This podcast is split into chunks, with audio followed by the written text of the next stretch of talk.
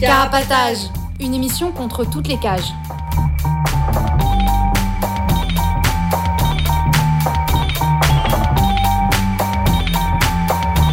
Carapatage, c'est une émission contre les prisons, la répression et le contrôle. À travers l'actualité de l'enfermement, mais aussi son histoire. En racontant les luttes à l'intérieur et à l'extérieur, en échangeant ce qu'on a vu, lu et entendu.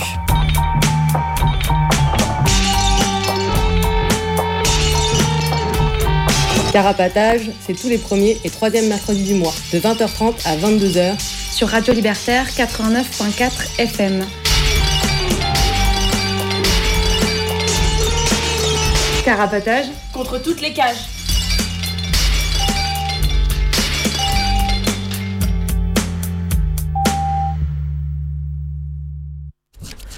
Salut, vous êtes en direct de Carapatage, l'émission contre toutes les cages sur Radio Libertaire 89.4 FM, qui est tous les premiers et mercredis du mois. Et du coup, ce soir, on est euh, plusieurs dans le studio. Euh, moi, c'est Kate. Salut, c'est Pile. Bonsoir tout le monde, c'est Gomme. Et à la technique. C'est Avril, coucou. Euh, du coup, avant de commencer, je vais un peu euh, résumer de où est-ce que vous pouvez nous contacter, nous suivre et tout. On a un blog pour écouter toutes nos émissions et trouver euh, les ressources qu'on peut mettre. euh, et donc, c'est carapatage.noblog.org. On est joignable par téléphone pendant tout le direct de l'émission jusqu'à environ 22h. Et donc, c'est au 01 43 71 89 40. Euh, on a aussi une adresse euh, postale, c'est au 4 Villa Stendhal 75020 Paris. Euh, on a un mail carapatage at riseup.net et on peut, vous pouvez aussi nous retrouver sur Instagram euh, at carapatage.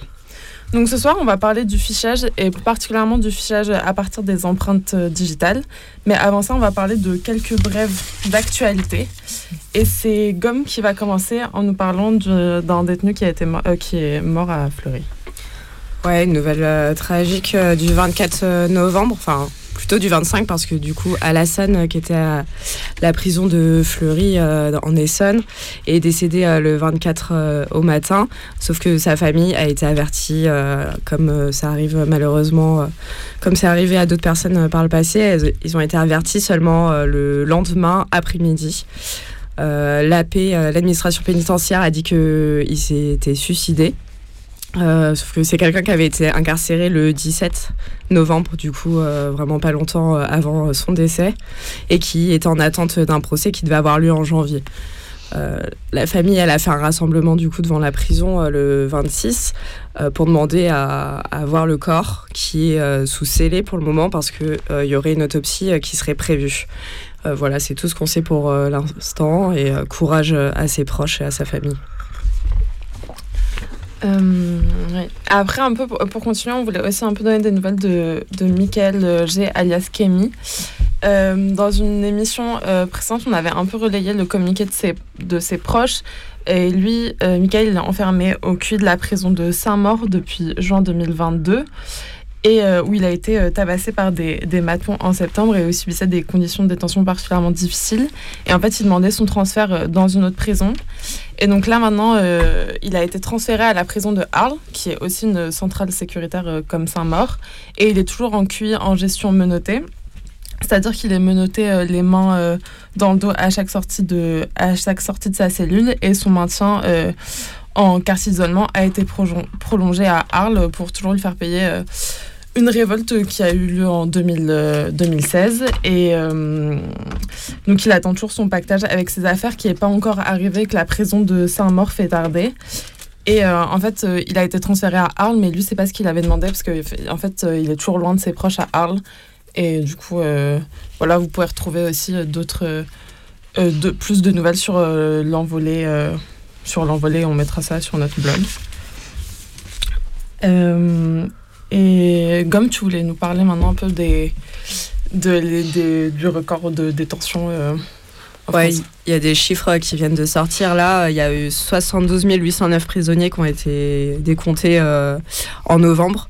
Euh, donc c'est le, le record de détention en- de l'histoire de la France, quoi. C'est euh, le moment où il y a le plus de prisonniers au même moment qui sont incarcérés. Quoi. Donc c'est 72 809 prisonniers, c'est pour face à 60 698 places dans les prisons. Du coup, ça fait qu'il y a une surpopulation globale en France de 120%. ce chiffre aussi, du coup, bah, c'est le record, mais du coup aussi, c'est bien noter que c'est plus du coup qu'avant le premier confinement où du coup, euh, au moment du premier confinement, ils ont annoncé qu'ils vidaient les prisons, euh, etc. Bon, ce qui n'était pas vraiment le cas, mais surtout ce qui s'est passé, c'est qu'ils les ont moins remplis que d'habitude, ce qui fait que ça a quand même, euh, vu que des gens étaient libérés de fait, en arrivant à la fin de leur peine, bah, ça faisait que le, le chiffre de le nombre de personnes en prison a, beaucoup baissé pendant à ce moment-là, et du coup là, non seulement ils ont re-rempli à mort et mais du coup c'est le c'est un chiffre record quoi. Euh, et euh, donc la surpopulation, c'est ça fait que dans 56 prisons, il y a plus que de 150% d'occupation. Et dans 6 prisons, il y a carrément plus que 200% d'occupation. Donc ces chiffres, comme souvent, ils vont ils vont s'en servir euh, pour euh, continuer à argumenter sur le fait de construire plus de prisons. Du coup, je voulais juste rappeler euh, ce qu'on en pense de ça, c'est-à-dire que à chaque fois qu'ils construisent des prisons, c'est pas pour vider les précédentes, c'est pour surpeupler les nouvelles prisons qu'ils construisent et enfermer toujours plus de personnes. Et, et l'État veut continuer à aussi enfermer des personnes sans papier. Là, ils viennent d'annoncer que euh, ils avaient trouvé l'endroit pour construire le CRA autour de Bordeaux et qui vont construire encore un nouveau CRA en plus de celui de Nantes, Orléans, euh, Lyon, un autre à Perpignan. Voilà. Euh, moi, je voulais continuer en parlant un peu de, locaux de la, protection judiciaire de la jeunesse qui ont été incendiés à, à Chalon. Euh, et donc, c'est passé dans la, nuit du 13 au 14 novembre où les locaux de la PJ de Chalon-sur-Saône ont été incendiés. Et donc, les dégâts sont importants. Les ordinateurs, les dossiers, le mobilier a été détruit par l'incendie. Donc, ce qui rend euh, pour l'instant les locaux euh, inutilisables pour le moment. Et il y a des, des dégagements de fumée qui ont aussi un impact sur euh, les premiers et deuxième étages euh, qui sont occupés par un, bureau d'études en ingénierie qui travaille sur les centrales nucléaires et par une euh, par Sauvegarde 71 qui s'occupe de 800 personnes placées en, en, tutelle curatelle par la justice. Et sur le parking, donc il y a les locaux et sur le parking deux véhicules stationnés sur les places qui sont occupées par la PJ qui ont aussi été incendiés. Et donc, c'est bien, c'était la PJ qui était bien la, cible de l'incendie. Et dans le cadre de l'enquête, il y a un, homme qui a été arrêté, qui a avoué les faits et qui du coup a été placé en détention euh, provisoire dans l'attente de son procès. Et les seules choses qu'on sait sur lui, c'est qu'il était suivi par la. Et donc on peut penser que cet incendie, c'était un, acte de, révolte contre, contre la PJ qui, qui, contrôle certains mineurs, qui participe à leur enfermement euh, en prison ou en, centre éducatif. Et du coup, on lui souhaite... Euh, beaucoup de courage euh, pour la suite. Euh, et maintenant, Pile, tu voulais nous parler et nous donner des nouvelles de Alfredo euh, Cospito? Oui, on en a déjà parlé dans une précédente émission, si c'était pas la précédente. Et de, voilà, il est enfermé depuis quelques mois en régime de 41 bis. On en a, aussi parlé déjà, un régime qui, qui regroupe environ 700 personnes et euh, qu'on trouve pas dans toutes les prisons en Italie. Et voilà, euh, les personnes qui sont à l'intérieur, on a très peu de, euh, de nouvelles de comment ça se passe pour elles. Il y a toujours plein de mobilisations et de solidarité qui ont continué à, avoir lieu dans différents pays. des rassemblements, des manifs, des incendies aussi. souvent de, de, trucs en rapport avec des flics ou des matons. Et euh, là, récemment, il y a eu deux audiences euh, clés pour lui. Euh, le 1er décembre, donc il y a quelques jours, était audiencé son placement en 41 bis. Et donc, pour savoir s'il restait ou non dans cette situation, cette nouvelle, enfin voilà, le rendu de cette décision devrait être donné cette semaine, mais pour l'instant, il n'y a toujours pas de nouvelles. Et, et a priori, euh, voilà, plus elle tardera à arriver, plus est possible qu'elle soit négative. En tout cas, on espère euh, toujours une réponse euh, positive. Et lui est décidé à ne pas continuer à ne pas s'alimenter s'il reste dans cet isolement. et du coup, il y a toujours deux autres personnes qui sont en grève de la faim en solidarité avec lui. Et lundi 5 décembre, il y a eu une autre audience qui le concerne, cette fois-ci pour réviser son procès le procès dans l'affaire Scriptamanent. J'imagine qu'on en a déjà parlé aussi dans cette euh, émission. Euh, et euh, pour lequel, voilà, pour ce procès, une perpétuité avait été demandée pour lui et 25 ans, 27 ans pour une des personnes avec qui il est passé en procès, Anna. voilà, ça c'est les réquisitions de la procureure et le rendu sera pas avant janvier. Voilà, donc on espère que ben, toutes les décisions juridique qui soit attendu soit un peu, soit un peu euh, amène quelque chose de positif euh, pour lui.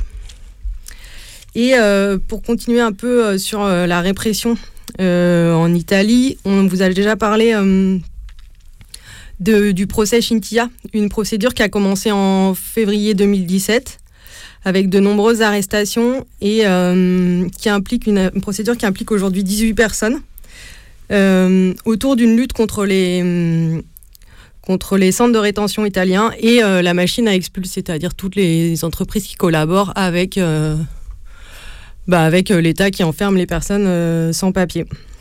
Et donc là, il y a eu récemment, donc le 29 novembre, les réquisitions de la procureure qui a demandé des peines allant de 2 ans à 6 mois, non, pardon, 6 ans et, et 4 mois et plus de 20 000 euros d'amende pour chacune des trois personnes qui ont été touchées par les réquisitions les plus fortes. Et donc là, il va y avoir euh, les plaidoiries de la défense euh, pendant les trois prochaines audiences et le rendu de ce procès euh, est attendu pour le 17 janvier. Voilà un peu pour les nouvelles de ce qui se passe en Italie.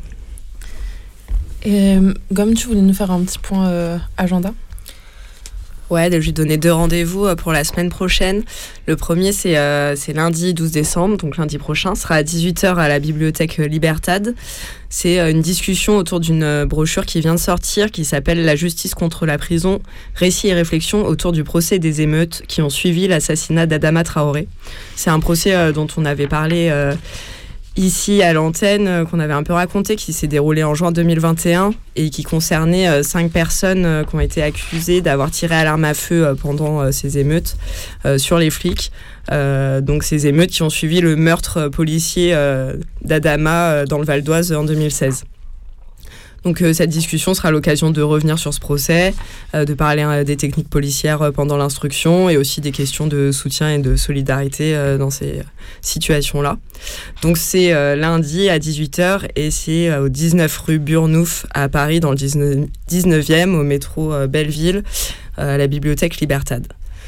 Le deuxième rendez-vous, euh, c'est vendredi prochain, donc le 16 décembre à 19h au squat Lacunda. C'est une discussion euh, sur euh, l'enfermement psychiatrique avec un visionnage d'extraits du film 12 jours de Deux Pardons, qui est un film qui montre des audiences devant les juges de liberté de la détention de personnes qui sont hospitalisées sous contrainte. Du coup, sans leur consentement, quoi. Quand les personnes sont, on en avait parlé aussi euh, dans une émission euh, il y a quelques temps déjà, euh, des hospitalisations sous contrainte et du coup les il y a un juge, un JLD en l'occurrence, qui doit valider la décision médicale de, enfin donner l'autorisation au médecin de maintenir la personne enfermée en HP contre sa volonté juge qui toujours suit l'avis médical. Hein, de toute façon, c'est vraiment une, euh, une, formalité, malheureusement. Euh, dans l'appel, ça dit Nous souhaitons accompagner cette projection par des discussions afin de contextualiser l'arbitraire et la violence des privations de liberté en psychiatrie, parler du lien entre institutions psychiatriques et judiciaires et réfléchir ensemble à des méthodes d'autodéfense qu'on peut développer pour faire face à celles-ci. Donc c'est vendredi et c'est euh, le squat La Kunda, c'est à Vitry au 48 rue Jules Laguesse et euh, c'est à 19h. Euh, on a fini avec les, avec les brèves d'actualité. Avant de parler, de rentrer dans notre thématique, on va écouter une petite musique et on va écouter Les anges au point serré de Arsenic.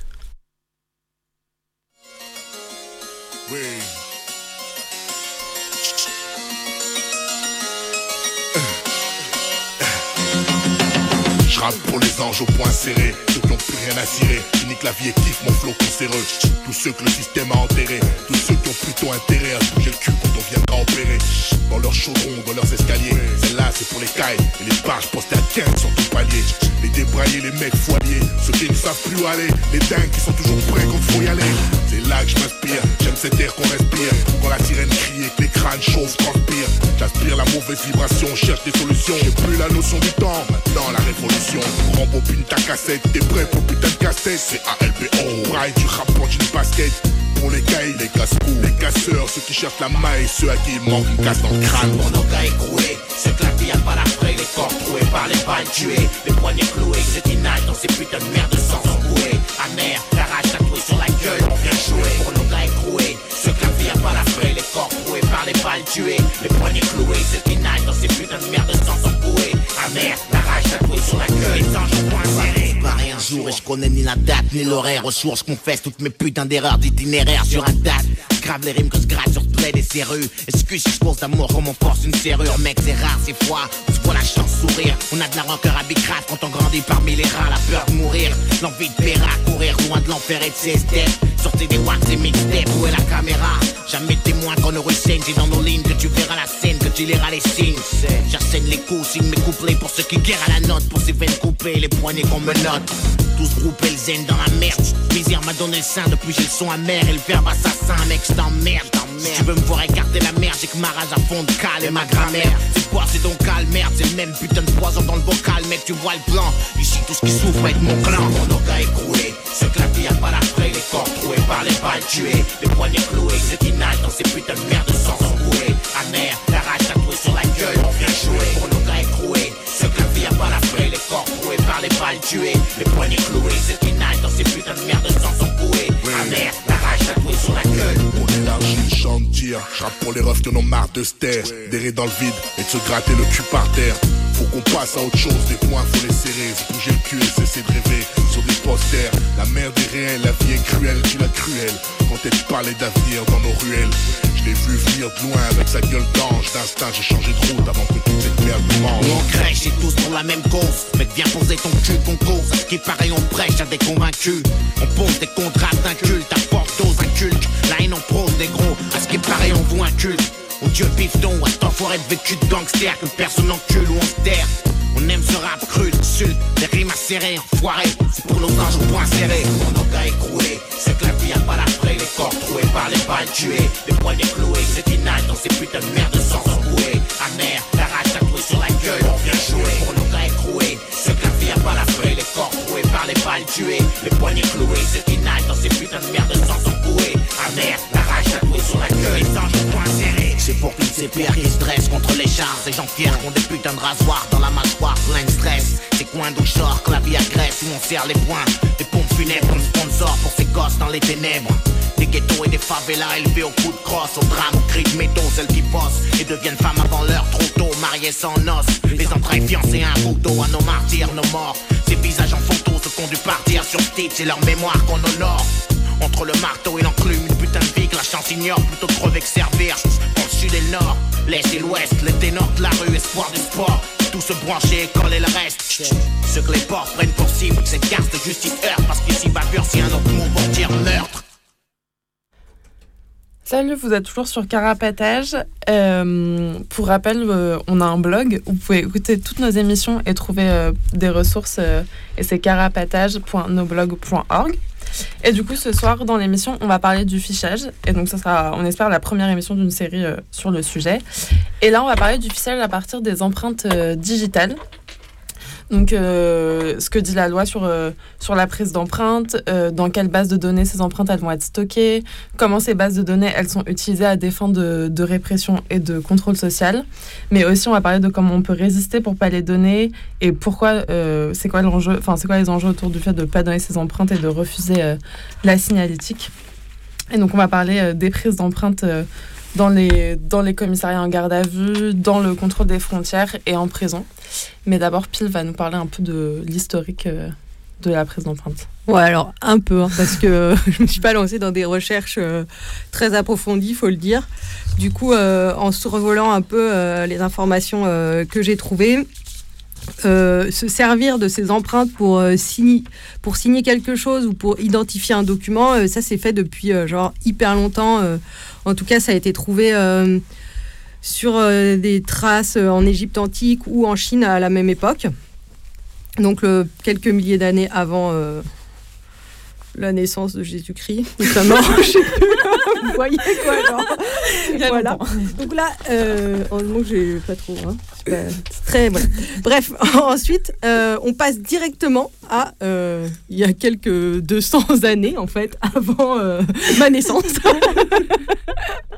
C'est-à-dire au moment de l'empire colonial britannique en Inde, où ça, c'est un peu là, euh, les premières utilisations des empreintes euh, pour identifier quoi. Euh, ça commence pour identifier les resquilleurs des pensions de l'armée. Donc, pour être sûr qu'une personne n'hésite pas de toucher deux fois sa pension, hop, on lui fait mettre son empreinte et vérifier vérifier que c'est pas la même personne. Et c'est aussi utilisé dans ce, au même endroit pour signature de contrats marchands où les personnes n'auraient pas réalisé euh, tous les termes des contrats et pour essayer de retrouver euh, ces personnes. Et euh, pas très longtemps après, un peu à la même époque, un cousin anglais de Darwin, donc, qui s'appelle Galton, on va dire son nom parce que c'est un des fondateurs de l'eugénisme.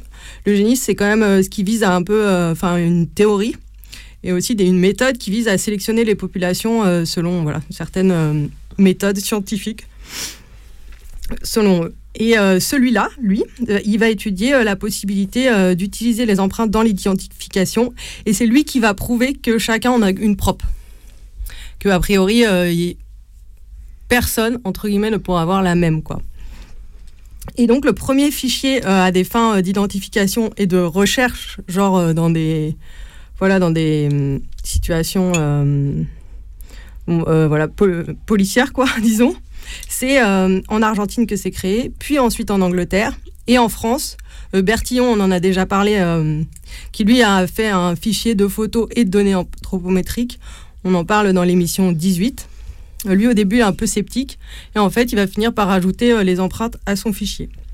Il va lui aussi, d'ailleurs, conseiller aussi aux artistes d'utiliser leurs empreintes pour éviter les contrefaçons. Donc, une fois qu'il a trouvé ça bien, il trouve ça super. Mettez votre empreinte partout, etc. Et euh, donc, en très peu de temps, en quelques, enfin voilà, moins d'une dizaine d'années, quoi, la technique des empreintes devient une preuve autant que euh, d'identification, autant que les caractéristiques physiques. Et alors là, bah, j'ai trouvé un, article euh, qui résume un peu un, un écrit d'un historien marxiste italien qui s'appelle Greensburg, qui s'est intéressé aux traces. Et lui, sa théorie un peu, c'est que c'est la conjoncture entre les différentes révoltes, l'organisation capitaliste de l'économie au XIXe siècle, mais aussi euh, l'importance que prend la prison euh, dans la punition, et donc aussi la volonté de punir la, récidive, alliée à la préoccupation un peu bourgeoise de ne pas utiliser de méthodes violentes pour identifier, genre euh, le tatouage au fer par exemple, qui, qui permet l'émergence de ce nouveau moyen d'identification. Alors, ben, je sais pas à quel point tout est corrélé, mais en tout cas, euh, on voit quand même un lien, disons, entre un peu l'apparition de la prison et euh, l'apparition euh, de ce genre de fichier, quoi. voilà, et on observe aussi quand même, et c'est là ce qui a pas trop dans son analyse à lui, c'est que ces moyens, enfin, le moyen de la prise empreinte utilisé à des fins d'identification a quand même été genre un peu imaginé et utilisé en premier dans les colonies. Et du coup, voilà, je sais pas, enfin, c'est euh, voilà un peu ce que je voulais rajouter. Je trouve ce qui, pêchait un peu dans son analyse où ça prenait pas trop en compte euh, cette partie-là, quoi, de où c'est né en partie aussi, quoi. Et donc euh, la prise d'empreinte, voilà, au long du du XXe siècle, elle s'est modernisée. et on va prendre plus que les empreintes, c'est-à-dire que, c'est-à-dire que les fichiers vont s'harmoniser entre les pays.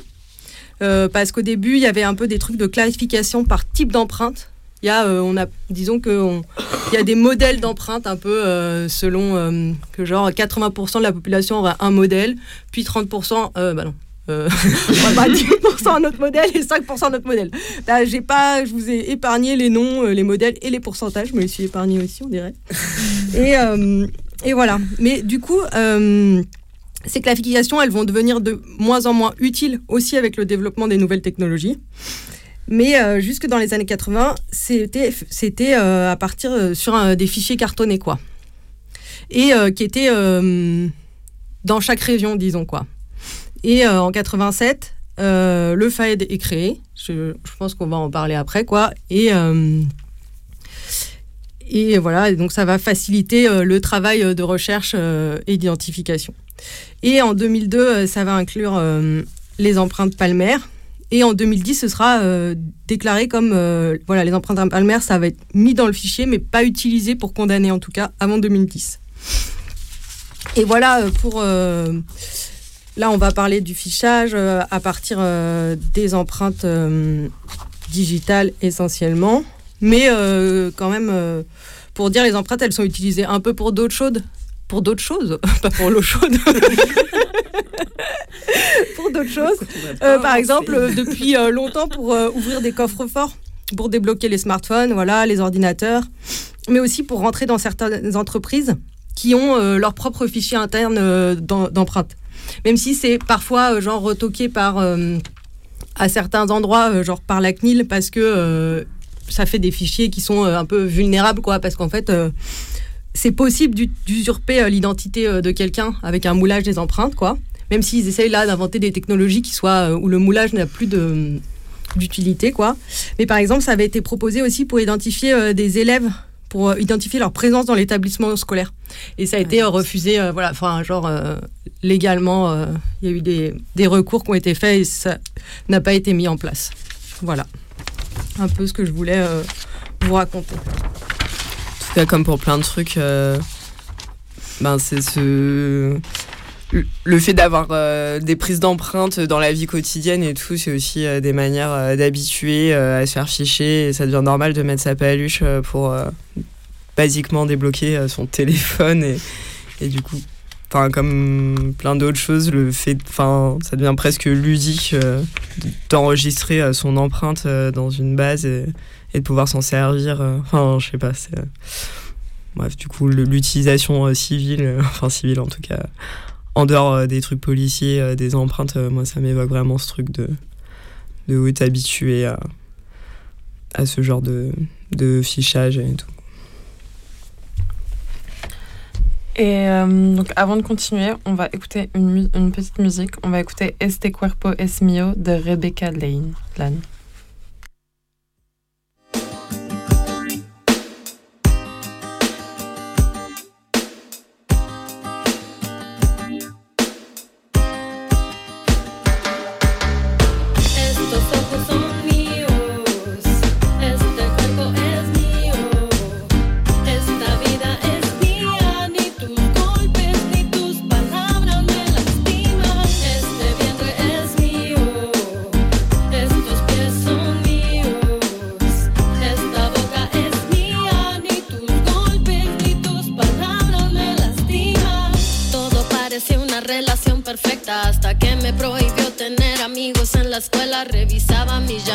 Mis mensajes controlaba. Decía que lo hacía porque a mí me amaba yo, que me sentía tan enamorada. No me percataba de que ya estaba encerrada cuando me pidió que me casara. Hacete encantada, pero creo que era el miedo de sentirme abandonada.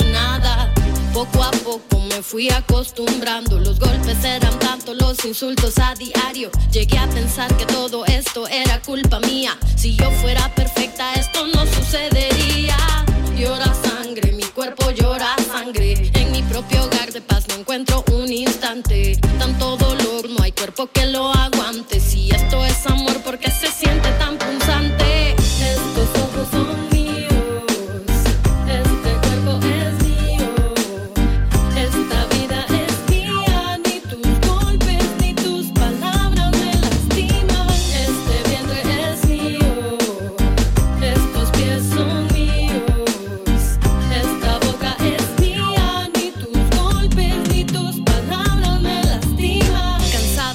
llorar todas las mañanas, de verme en el espejo y no reconocer mi alma, cansada del silencio y sentirme aislada, cansada de sentir miedo hasta en mi propia casa. No quise maquillarme las heridas en la cara, no quise aceptar llamadas ni disculpas vanas. No quiero más heridas, quiero luchar por mi vida. Quiero contar mi historia, no quiero ser una cifra. Hay tantas mujeres asesinadas por sus parejas, por sus novios y nadie hace nada.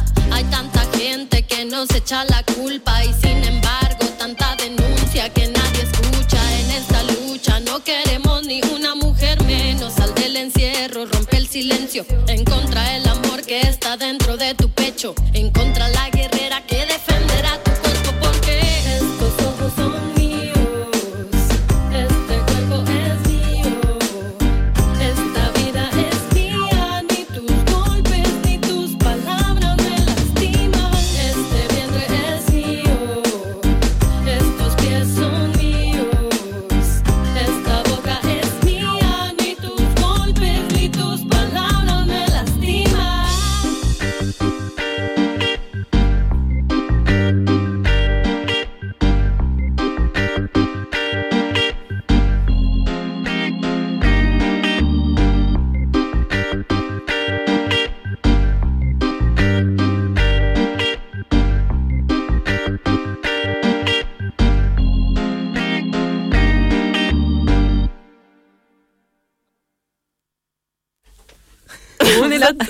de retour sur Carapatage.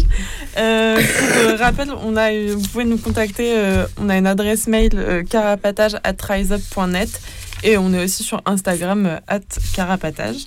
Et du coup, maintenant, on va, on va continuer dans notre thématique sur le fichage et la prise d'empreinte et on va commencer par parler de la prise d'empreinte au commissariat et c'est Gomme qui va commencer par nous parler du FED et des, des- de la prise d'empreinte en garde à vue. Entre autres, ouais. Ah comme disait Pile, du coup, euh, maintenant, le, depuis 87, le fichier qui est utilisé par les flics pour euh, euh, compiler les empreintes digitales et palmaires, donc des doigts et des paumes, c'est le FAED, du coup, le fichier automatisé des empreintes digitales. Et du coup, dedans, ils enregistrent les empreintes de, personnes qui sont mises en cause pour euh, des crimes ou des délits, euh, des personnes qui sont condamnées à de la prison, mais aussi euh, des personnes décédées ou grièvement blessées dont l'identité est inconnue. Et enfin, des traces, du coup des empreintes qui sont relevées sur des lieux de crimes et délits sans, sans être reliées à un individu. Quoi. Du coup, il y a il y a voilà, à la fois des individus, euh, des empreintes enregistrées sous une identité, voire sous plusieurs, quand des personnes se font prendre les empreintes sous différentes identités, et également euh, des traces ou euh, du, coup récoltées sur des scènes de délit ou de crime, et des traces récoltées sur les doigts de personnes inconnues, blessées ou décédées. Ces empreintes, elles sont enregistrées pour euh, une durée de 10 à 25 ans en fonction de la gravité des faits, normalement. Bon, euh, il se trouve que euh, à chaque fois qu'il y a une, un petit check qui est fait au niveau du Fed, euh, ils répondent pas du tout aux législations qui sont censées suivre, quoi. Et du coup, a priori, ils gardent quand même plus 25 ans que 10 ans les empreintes, quoi. Mais normalement, il y a la gravité des faits qui joue et aussi la question de l'âge des personnes. Et normalement, pour les mineurs, ils sont censés garder moins longtemps. Et euh, en 2020, ce FAED, il comptait 6,7 millions de personnes enregistrées et euh, de 257 000 traces non identifiées. En sachant que euh, rien que pour l'année 2019, c'était euh, plus 1,2 million de personnes euh, qui ont été euh, enregistrées et que c'est euh, leur objectif euh, de continuer euh, sur cette lancée. Enfin, c'était leur objectif, et ça doit toujours l'être, de, d'enregistrer en moyenne euh, 1,2 million de, de personnes par an. Donc ce fichier, il leur permet théoriquement d'identifier donc des auteurs de, de crimes ou de, ou de délits grâce aux traces justement qu'ils récupèrent à des endroits, mais aussi euh, d'identifier euh, les gens qui sont entre leurs mains quoi, et de, de pouvoir euh, vérifier l'identité de personnes qui sont, qui sont arrêtées et de prévenir, comme le disait Pile, les trucs de récidive en évitant que les gens puissent utiliser des alias, c'est-à-dire de, de se faire condamnés sous une nouvelle identité sans, sans que soient pris en compte les, du coup, les condamnations précédentes qui auraient été sous une autre identité. Du coup, les empreintes, elles sont. les flics, leur but avec les empreintes, c'est d'éviter ce genre de choses. Et du coup, pour ça, le, le FAED, il fait en gros des comparaisons grâce à des algorithmes, des comparaisons automatiques entre euh, toutes les empreintes du fichier euh, sur euh, la base de mesures biométriques, c'est-à-dire un certain nombre de points définis qui sont comparés. Du coup, tu disais tout à l'heure que c'était 12 ou 17 points. 12 ou 17. Entre 12 et 17. C'est très précis. Donc pour euh, remplir euh, ce petit fichier euh, très utile, les flics ont plusieurs possibilités, notamment ils peuvent le demander à n'importe qui qui est placé en garde à vue. ils peuvent le demander sous le contrôle d'un officier de police judiciaire. Du coup, je le précise parce que c'est souvent des. En fait, les flics ne connaissent pas les procédures et font souvent un peu nimp, ce qui peut permettre dans certains tribunaux euh, qui euh, s'intéressent un peu au droit de euh, d'obtenir des nullités et du coup de faire tomber ce délit vu que j'y arrive le fait de refuser c'est un délit mais donc sous le contrôle d'un officier de police judiciaire il il demande lors des gardes à vue pour la consultation du FAED, mais aussi pour son alimentation, c'est-à-dire pour le fichage, quoi, pour être inscrit dans le fichier. Donc si on refuse, c'est un délit, c'est puni d'un an euh, de prison, euh, c'est la peine maximale hein, évidemment, et de 15 000 euros d'amende. Euh, et c'est aussi possible, ils peuvent aussi le demander en audition libre, donc qui est un peu différente que la garde à vue. Je vais peut-être pas m'attarder, mais du coup c'est c'est quand on est dans des locaux interroger dans des locaux, mais sans être contraint. Euh, on est censé pouvoir partir euh, à chaque instant. Mais euh, désormais, on peut être en audition libre, mais être quand même suspecté d'avoir commis ou tenté de commettre un crime ou un délit, qui est le facteur pour lequel on peut en fait, pour lequel les flics peuvent demander le fichage des empreintes. C'est si on est suspecté d'avoir commis quelque chose. Du coup, c'est le cas quand on est en garde à vue forcément, et ça peut être le cas quand on est en, audition libre. Si c'est le cas, du coup, ils peuvent également demander les empreintes en audition libre, et c'est également un délit si, dans le cas où on est suspecté, de refuser de les donner. Par contre, si on est en audition libre en tant que témoin, ou en tant que, en tout cas, quelqu'un qui n'est pas suspecté de délit, il n'y a pas euh, de... Euh, il a pas d'obligation légale de les donner et du coup, faut penser euh, quand on est en audition libre à bien comprendre dans quel cadre on y est pour savoir euh, voilà, quel statut on a et si, euh, si le fait de refuser les empreintes peut provoquer une garde à vue ou pas. Quoi. Et être puni par la suite. Euh, donc ça, c'était pour les, les demandes, les, le fichage des empreintes en garde à vue, en audition libre. Mais ça existe aussi, alors c'est différent, hein, mais les flics peuvent aussi demander une prise d'empreinte dans le cadre d'une vérification d'identité si la personne euh, interpellée euh, veut pas euh, refuse de justifier son identité ou fournit une identité qui est manifestement fausse. Et donc s'il se passe ça et, sur autorisation du proc, du procureur ou du juge d'instruction selon la selon le cas de la vérification d'identité, quoi, ils peuvent demander les empreintes s'ils n'ont pas d'autre moyen d'établir l'identité de la personne. Mais dans ce cas-là, si euh, en vérification d'identité, c'est seulement pour comparer avec le FAED, du coup voir euh, euh, si la personne est déjà fichée et si elle est déjà fichée sous quelle identité. Mais par contre, c'est pas pour une inscription, un enregistrement dans le fichier, quoi. Donc c'est différent que ce qui se passe en, en, garde à vue. Et du coup, ce cette prise d'empreinte-là, si elle est refusée, c'est un délit qui est différent aussi du coup. Et euh, c'est puni de maximum 3 mois de prison et 3750 euros d'amende. Et pour euh, terminer euh, sur ces prises d'empreinte, je voulais juste parler très vite fait de la méthode. Du coup, en fait, ça dépend beaucoup des commissariats. Il y a encore plein de commissariats où c'est juste de la poudre de l'encre quoi mis sur du papier que ensuite ils numérisent. Et il y a des commissariats qui sont équipés de scanners euh, qui eux euh, euh, enregistrent directement et qui sont plus fiables parce que enfin est plus chiant pour les personnes qui veulent essayer de fourber. Parce que le, le, scanner euh, précise, euh, quand il prend une, empreinte, il précise si elle est, elle est utilisable, c'est-à-dire si elle a justement ses 12 ou 17 points euh, exploitables. Quoi. Et si elle les a pas, et eh ben, les flics le voient et peuvent redirectement tenter de prendre une empreinte plus fiable, alors que quand ils le font à la poudre, ils n'ont pas cette info directement. Quoi. Du coup, c'est mieux pour, pour nous. et je voulais dire un dernier truc. Non, je ne sais plus. Non, je crois que c'était tout. Et puis, du coup, tu voulais nous parler de, d'une nouvelle loi qui est passée sur euh, la prise d'empreinte. Ouais, une nouvelle loi qui, qui, disons, qui a presque un an, de janvier 2022. Euh, enfin, de ce janvier, quoi. Euh, cette nouvelle loi, qu'est-ce qu'elle dit? C'est une nouvelle loi qui, qui n'est pas pour les personnes qui refusent de donner leurs empreintes mais pour les personnes qui refusent de donner leurs identités. Alors, voilà la subtilité. Euh, donc, ça, pour les personnes qui refusent de donner leurs identités, et elle concerne euh, les photos et euh, les empreintes digitales. Peut-être les empreintes palmaires Je ne sais pas. Mais voilà. Ah, bah non, les empreintes, aussi les empreintes palmaires. Et quand on parle de photos, on parle de photos de face et de profil.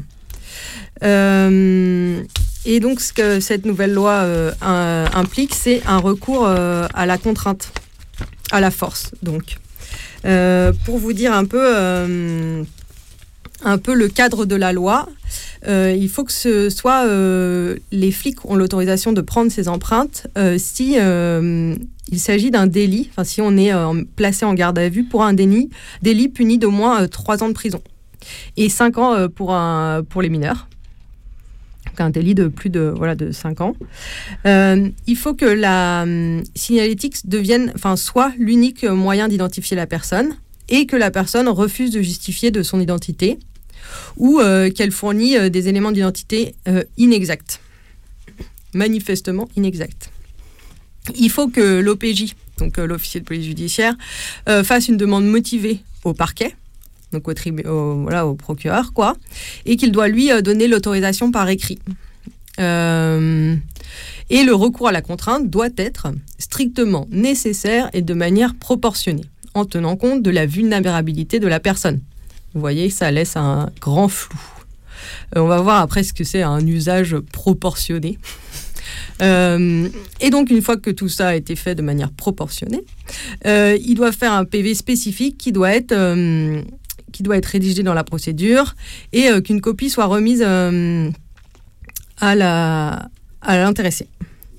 Euh, pour revenir un petit peu sur le fait que c'est des délits punis d'au moins trois ans de prison, pour avoir un peu en tête des choses qui sont par exemple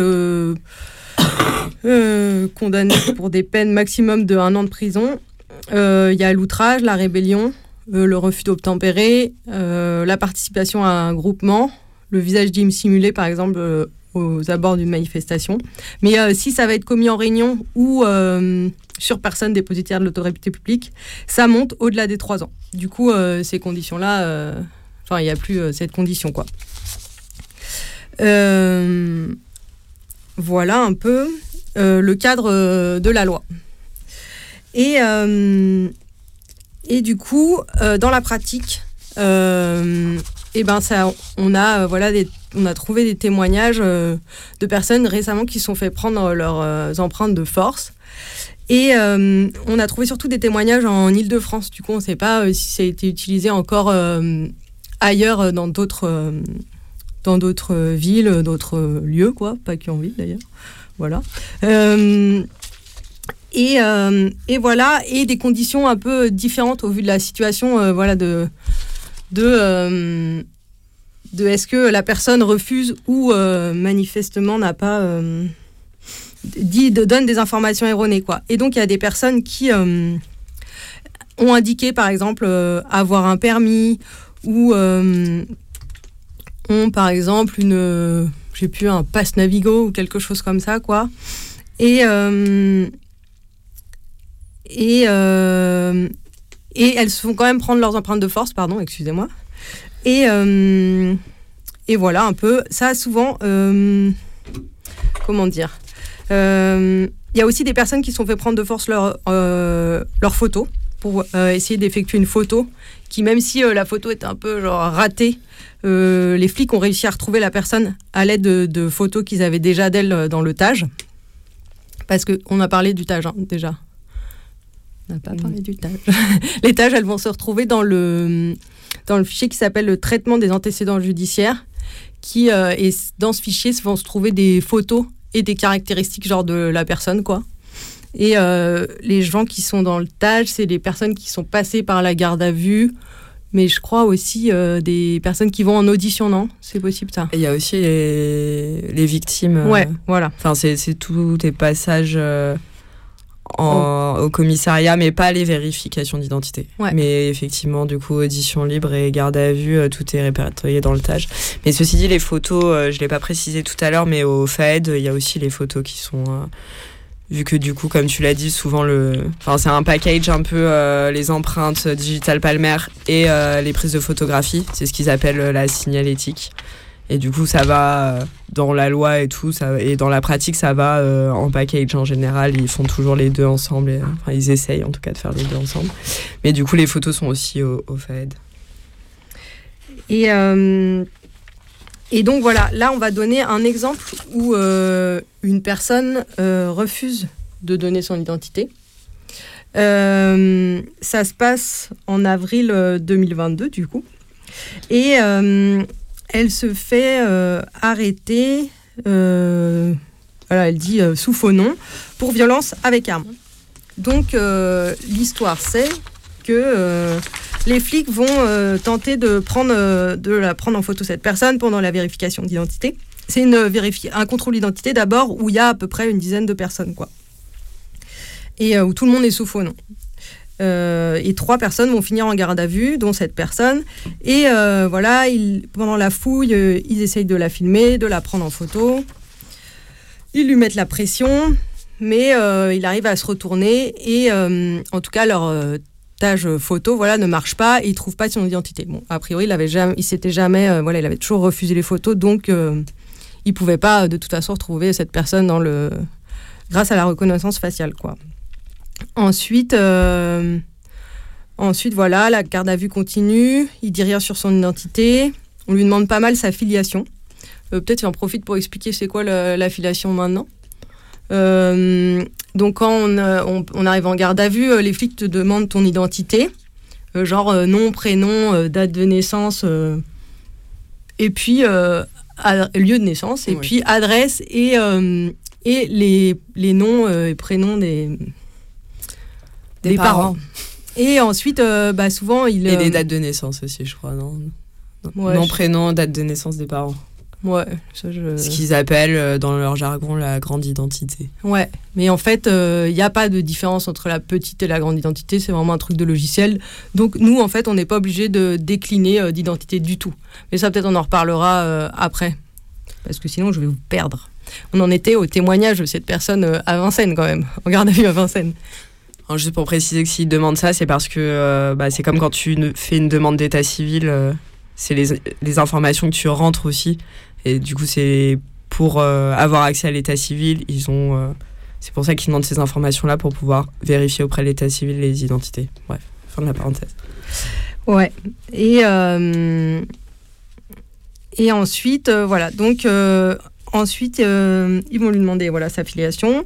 Ensuite, euh, ils, euh, ils vont lui faire une garde à vue supplétive ou dans, pour le refus de signalisation et le refus d'empreinte biologique. Et aussi, du coup. et le refus de remise de la convention secrète du chiffrement d'un moyen de cryptologie. Bon, en gros, le mot de passe de son téléphone. Donc ensuite, 36 heures de garde à vue, puis son entretien d'avocat.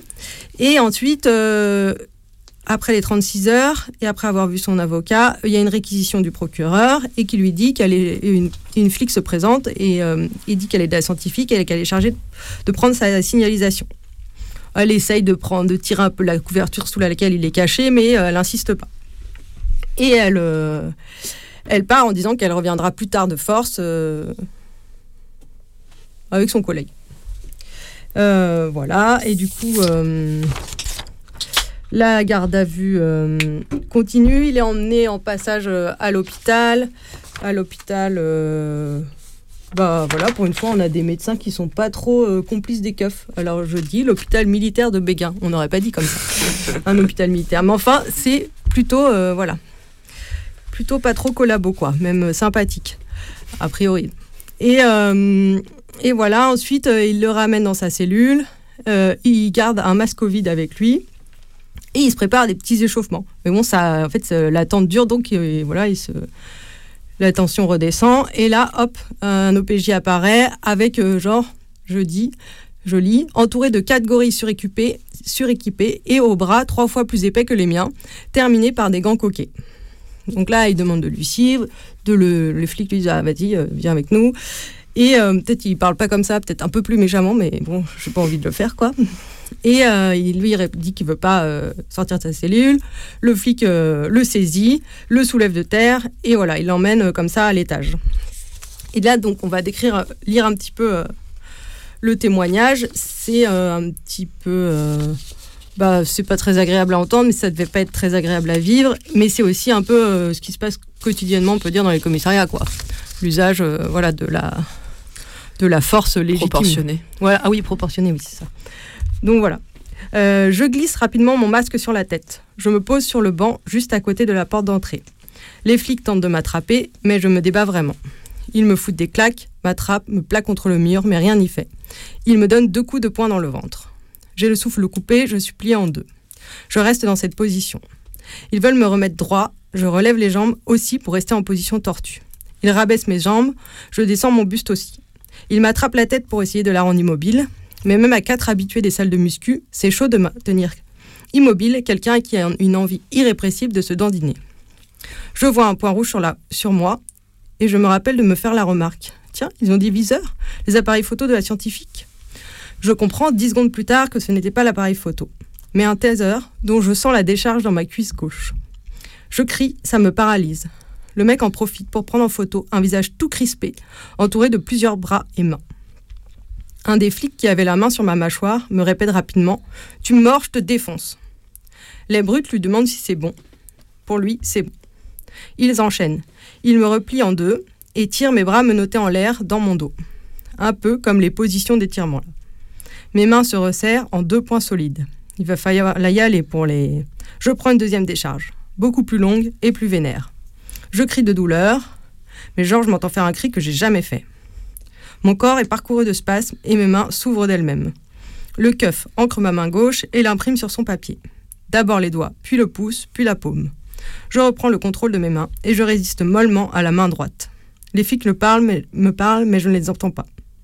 Ils veulent me tourner la main, mais elle ne peut plus, prise dans la menotte. Je gueule qu'elle ne peut pas bouger plus que ça, qu'ils vont la casser s'ils forcent. Ils m'enlèvent la menotte. Je résiste très mollement à la prise d'empreinte de ma main droite. Je flie juste de me prendre un nouveau coup de taser. Une fois qu'il l'a prise, les flics me relâchent. Je reprends mes esprits pendant qu'ils discutent de l'ADN. Je dis que ça ne fait pas partie de la, loi, de la nouvelle loi. Ils répondent que si, qu'on m'a déjà lu le texte, qu'ils connaissent mieux la loi que moi, tout ça, tout ça. Je fais pas trop attention à ce qu'ils me disent, je me tourne vers l'OPJ, qui a assisté à toute la scène avec toujours la même petite gueule, tellement pincée que moi aussi j'ai envie de pincer. Euh, très fort. Je lui dis que je sais que ça ne fait... Ah bah ça je vous l'ai déjà dit. Elle continue de me regarder mais ne me répond pas. Elle parle au, gorille. De toute façon, ça ne change rien, il va être poursuivi pour ce délit. Vous pouvez y aller, messieurs. Ça prend 30 secondes. Il me replaque sur le mur, le chef me bouche le nez et la scientifique brandit un coton-tige grand comme une langue de chat. J'ai beau serrer ma bouche de toutes mes forces, le coton-tige passe par la commission de mes lèvres comme dans du beurre. Je veux le mordre de toutes mes forces, mais il est déjà parti. C'est fini. Ils m'ont tout pris je me sens hyper salie. Donc euh, voilà, cette personne, elle va sortir ensuite euh, avec une convocation pour un rappel à la loi et une inscription au TAGE qui n'est pas euh, qui n'est pas une inscription dans les différents fichiers qui n'est pas sous son nom. Les autres personnes, voilà, ont été placées, ont aussi eu une garde à vue. Elles ont aussi le refus de signalétique et le refus d'ADN. Elles se sont aussi fait prendre de force. Et donc, dans ce même témoignage, il y a une autre personne qui raconte comment ça se passe pour elle. C'est par contre dans un autre commissariat. Et là, elle, ce qu'elle dit, donc voilà, plusieurs fois, elle refuse. avec son avocate, en la présence de son avocate, les keufs disent qu'ils vont lui prendre de force ses empreintes. Et là, elle, elle utilise une technique. Alors voilà, les flics lui font une clé de bras. Et ils se mettent à trois sur son autre bras pour lui mettre de l'encre et, et lui mettre la main sur la feuille. Elle dit À chaque fois, ils me tordent les doigts pour les poser sur la feuille comme je résiste à l'approche de la feuille. Le moment où je pose la main et que je cède, il y a un effet de relâche de leur emprise, ce qui me permet d'étaler mes empreintes, de glisser sur les côtés pour qu'elles ne soient pas lisibles. De la même manière pour les empreintes palmaires. J'en profite à chaque fois pour prendre toute la feuille dans ma main et la froisser en essayant au mieux d'étaler l'encre. Et euh, voilà, ensuite, euh, donc voilà, c'est une espèce de petite technique qu'on peut se dire. Et ensuite, ils essayent de prendre euh, sa photo. Et donc, elle dit J'utilise donc toute l'encre que j'ai sur les mains pour me la mettre sur le visage. Je ne suis pas sûre, mais en voyant l'appareil photo qui semble vieux et pourri, j'ai l'impression que ce sont des appareils qui nécessitent une mise au point. Je secoue la tête rapidement et on continue pendant qu'ils essayent de prendre la photo. Et ensuite, donc, elle se fait un peu étrangler et empêcher de bouger et un keuf euh, met un doigt près de son oreille pour qu'elle arrête de bouger. Et du coup, euh, ça fonctionne euh, et ça l'empêche aussi de, voilà, de, de, continuer à bouger. Ils finissent aussi par lui prendre à son ADN. Donc voilà pour le récit un peu de cette garde à vue pour ces deux personnes. Et voilà, la, scène, enfin la situation se reproduit aussi pour plusieurs personnes. Euh, voilà, qui ont aussi écrit un témoignage. Les témoignages, on les mettra en lien euh, sur, euh, sur notre blog. et, et c'est des personnes qui ont occupé l'ENS. voilà. École nationale supérieure à Paris et c'était, je sais plus quand c'était. C'était en mai. D'abord, ça avait été, ouais, il y a eu entre deux tours, voilà, contre les élections et puis ça avait continué un petit peu euh, après. Donc là, il y a une 22 personnes qui partent en garde à vue et euh, plusieurs personnes qui, euh, qui ont. Voilà, les personnes ont d'abord refusé de donner, je crois, leur identité. Il y en a, je crois, qui finissent par la donner. Et la plupart refusent la prise d'empreinte et d'ADN. Mais plusieurs personnes sont fait prendre par la force. Donc une personne s'est fait frapper et taser. Euh, mais aucun ADN n'a été pris de force euh, dans ce cas-là. Euh, et il y a un autre témoignage voilà, qui raconte plus précisément comment ça se passe pour deux de ces personnes qui se font arrêter dans ce cadre-là, mais aussi deux autres personnes qui se retrouvent, voilà, qui sont en garde à vue avec elle pour stup, pour stupéfiant, dans ce commissariat du 5e arrondissement. Et et bah, est-ce que je voulais un petit témoignage ou est-ce qu'on fait une petite pause? Je sais pas ce que vous en pensez. Euh, voilà, donc là, il y a un petit, euh, un petit euh, témoignage. donc eux, voilà, les, quatre personnes qui sont pas là pour les mêmes raisons, mais elles se sont dit, voilà, nous, bah, enfin, en tout cas, chacune avait ses raisons de refuser quoi. Et donc, je vous lis un petit extrait d'un article qui se trouve dans un petit journal. L'article s'appelle Prise d'empreinte sous la contrainte, refus collectif et vengeance. Euh, on est pendant la garde à vue, et là, euh, alors que tout le monde somnole, les voilà. L'OPJ et un policier ouvrent la porte et lui disent de venir. Peut-être pour mater le plus vite possible, le plus véhément. Ils refusent de les suivre, de les suivre et le tirent hors de la cellule sous une pluie d'insultes et de menaces. Les autres l'entendent hurler et la peur s'installe. Il revient, torse nu, le pantalon baissé, tremblant de rage, et il raconte. Il dit qu'il a réussi à ne pas donner plus que les doigts de la main droite, et mal, c'est-à-dire ni la paume, ni le côté des doigts, ni rien de la main gauche. Une victoire, à quel prix? Tête écrasée sur le sol, puis clé de bras sur le bureau en métal, coup de genou et de poing dans le coccyx, doigts tordus, pas mal de frayeur et un sentiment d'humiliation qui donne l'envie de se venger sans proportionnalité. Comme dirait un porc. Pas de coup de taser pour cette fois. Ils viennent chercher le deuxième, dont c'est la première garde à vue. Euh, après avoir marché jusqu'au bureau de métal entouré de six, policiers, ils lui plaquent un taser à poing dans le dos et le menacent. Ces salauds obtiennent alors partiellement ce qu'ils voulaient, les empreintes d'un des trois, avec cette menace de torture électrique. Retour à la cellule, les flics retournent chercher le dernier qui n'a pas encore donné ses empreintes. Le premier à les avoir données s'implique Il met les matelas et les couvertures sur la porte pour barricader, bloquer la porte de la cellule. Sur ses conseils, le dernier met ses chaussettes qui puent sur ses mains et se met au coin le plus éloigné de la barricade de fortune. Les flics arrivent, demandent que ça se passe sans contrainte. C'est mort. Allez-y, contraignez-moi pour voir. Il se fait tirer au sol jusqu'à la salle. Ils sont six policiers à l'intérieur. Taser sur les côtes. 3, 2, 1 et puis rien.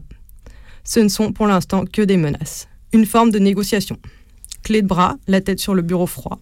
Et la contrainte commence. Coup dans le coccyx, doigt tordu, mollet écrasé et six coups de taser sur la cuisse. Euh, comme pour l'autre, ils n'auront que le bout des doigts de la main droite. Après 5 minutes de cri, ils prennent comme pour l'autre uniquement le bout des mains de la main droite. Euh, voilà, et du coup, euh, il y a un peu dans cet article euh, des, sortes de stratégies qu'on pourra évoquer après, peut-être quand on discutera un peu tous ensemble. Est-ce qu'on n'écouterait pas un peu de musique? Ah,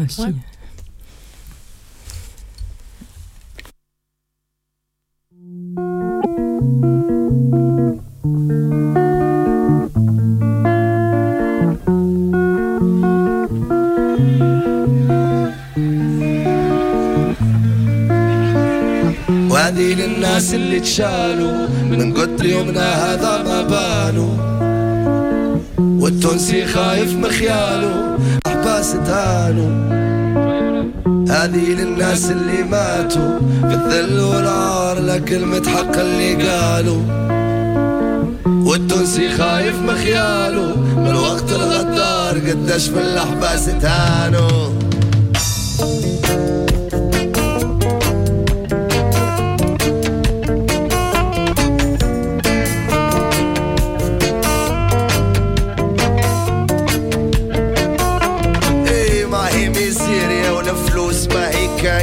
قتلونا بالقدر القدر واللغة باينة. عايشين شادين الحيط والرأس بالسلعة البايتة. عينين مغمضين مخدرين عمرنا فايتة ميزيريا تزغريت أكثر من الكسكسي. سيدية تونس كاس وسكي ساك وغني ورقصي.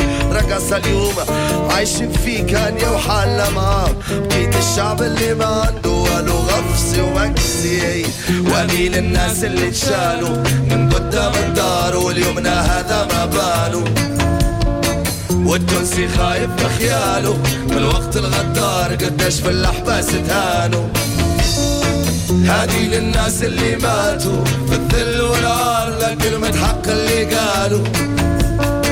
والتونسي خايف بخياله من وقت الغدار قداش في الاحباس تهانوا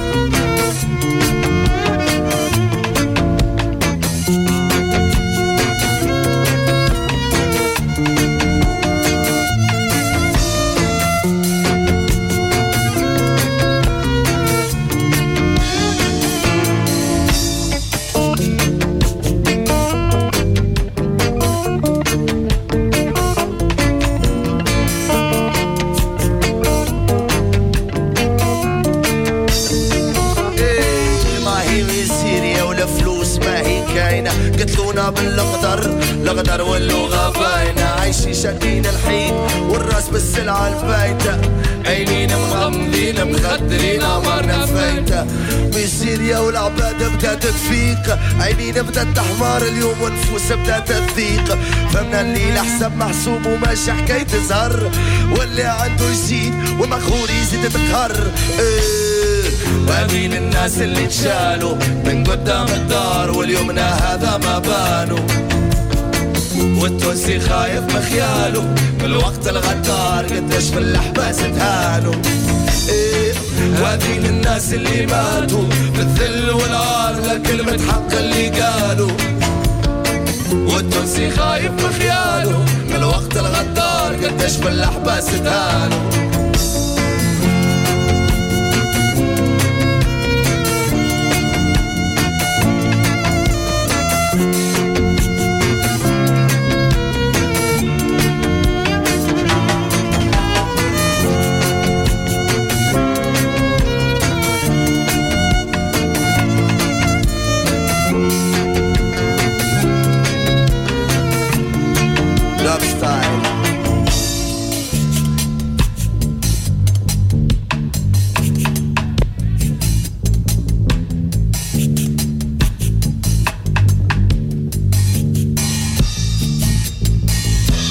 وشعبي وعقلية ولاد حوم شفنا الظلم وانفاس شفنا الحق كي تكذب.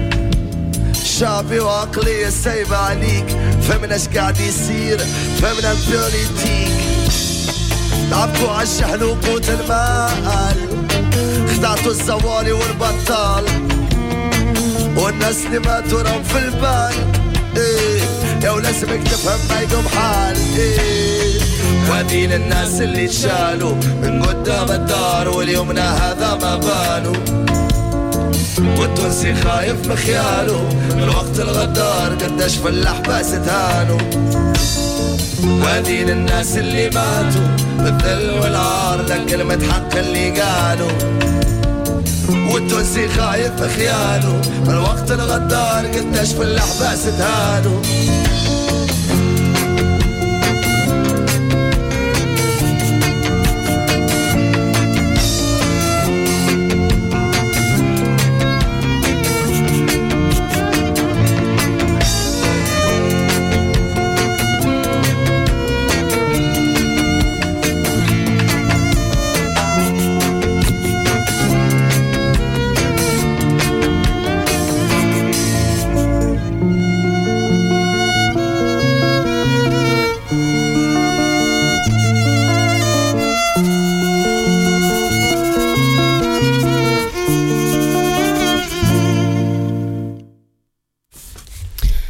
Salut, vous êtes de retour sur Carapatage. Euh, on vient d'écouter la chanson euh, Gultra, Gultra Sound System de Eli Chelou. Ah, oui, bon, l'inverse. Euh, euh, Eli Chelou de Gultra Sound System. Voilà. On met pas Euh, dans le même ordre. Donc, pour continuer, je voulais parler un peu de la prise d'empreintes euh, dans le cadre des passeports et des cartes euh, d'identité, parce que c'est pas exactement, euh, enfin, c'est pas des des empreintes qui sont prises au Comico, mais voilà, pour un peu parler de dans quel fichier elles sont stockées et est-ce que comment ce fichier peut être accédé par la police. Du coup, quand on doit faire ou renouveler un passeport ou une carte d'identité, il faut donner ses empreintes digitales de au moins deux doigts. Et donc, c'est impossible de refuser de donner ses empreintes dans ce cadre. Et depuis 2017, elles sont dans le fichier TES. Donc, c'est le fichier des titres électroniques sécurisés. Donc, euh, en 2017, on pouvait euh, refuser, euh, dans le cadre d'une carte d'identité, que ces empreintes soient numérisées.